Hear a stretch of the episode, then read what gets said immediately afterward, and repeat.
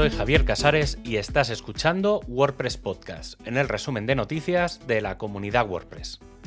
En este programa encontrarás la información del 2 al 8 de octubre de 2023. Las buenas ideas aparecen cuando menos te lo esperas.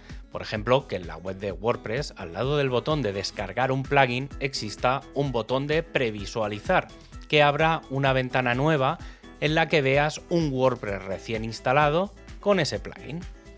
Y esto es lo que hace un ticket de meta que se ha desmadrado básicamente por dos razones. La primera de ellas es que se puso sin avisar. Comenzaron los comentarios en Twitter y se dieron cuenta de que no siempre funciona porque no todos los plugins son compatibles en un instalar y funcionar, y mucho menos cuando hablamos de WordPress Playground. La segunda, y que quizá ha sido la que más ha llevado al WordPress Drama, que ni se ha avisado ni se ha dado opción a los desarrolladores de los plugins a hacer un opt-in o un opt-out del sistema.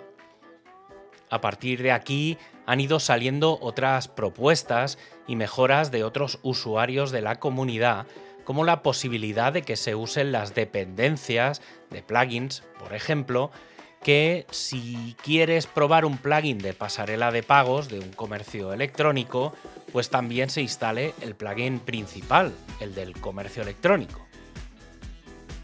Otras ideas interesantes, que en el readme.txt de los plugins se incluya la opción del opt-in como algo tipo tiene previsualización o incluir un plugin.json al igual que los temas tienen su fichero de configuración e incluso, en algunos casos, que se incluyan datos de demostración, como que en un foro haya contenidos para poder ver algo. Sin duda, este pequeño drama resume lo bueno y malo de la comunidad WordPress. Por un lado, personas que tienen ganas de hacer y lanzar algo sin ninguna respuesta inicial porque casi nadie se entera de que eso está ahí. Luego se genera revuelo por lo que pasa o deja de pasar para acabar al lugar inicial, con propuestas colectivas y lanzar un producto que ayude a todos. Y aunque no es un WordPress drama, sí que parece que la biblioteca de fuentes, que iba a ser uno de los principales avances de WordPress 6.4, va a tener que esperar hasta la próxima versión mayor. Después de una revisión exhaustiva del código, funcionalidades y funcionamiento en general, se han visto algunos detalles que parece que no siguen de WordPress Way. Si bien es cierto que la funcionalidad base del proyecto está y funciona, se ha centrado todo el esfuerzo en eso, en que funcione, pero no en pensar todas las implicaciones que puede tener alrededor del propio WordPress, como que pasa al borrar una fuente, la ruta donde se almacenan los ficheros, la calidad del código, la estructura de la API, la gestión de colecciones. Hay que tener presente que esta funcionalidad está incluida en el plugin Gutenberg, lo que está haciendo que reciba mucho feedback por parte de los miles de usuarios que prueban y utilizan esta forma de probar las novedades. Mientras tanto, el equipo de test ha lanzado una entrada en la que se explica cómo probar esta nueva funcionalidad de WordPress con detalle y cómo y dónde reportar los problemas que se pueden encontrar.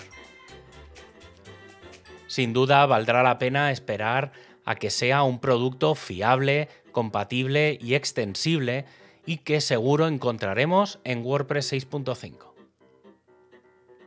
Y hablando de nuevas versiones, tenemos disponible para probar WordPress 6.4 Beta 2 y que incluye ya 2024 como tema por defecto, aunque es conocido que aún fallan algunas de las imágenes de ejemplo. También está en marcha y que podrían salir el miércoles 11 de octubre WordPress 6.3.2 RC1 que incluye la corrección de 19 errores en el núcleo de WordPress y de 22 en el editor. El equipo de Core, tras la inclusión del nuevo tema 2024 en la última beta, ha hecho una llamada a la prueba de temas hijo, sobre todo para validar el funcionamiento de los patrones. El equipo de performance ha pasado ya el repositorio del proyecto Plugin Check a la cuenta oficial de WordPress. Este plugin está pensado para poder validar la calidad del código de los plugins que se tengan instalados en un WordPress de pruebas. Además, las primeras pruebas sobre WordPress 6.4 Beta 1 están dando que hay mejoras entre un 15 y un 30% en la carga de temas clásicos. Y para acabar, este podcast se distribuye con licencia EUPL. Tienes todos los enlaces para ampliar la información en wordpresspodcast.es. Un abrazo y hasta el próximo programa.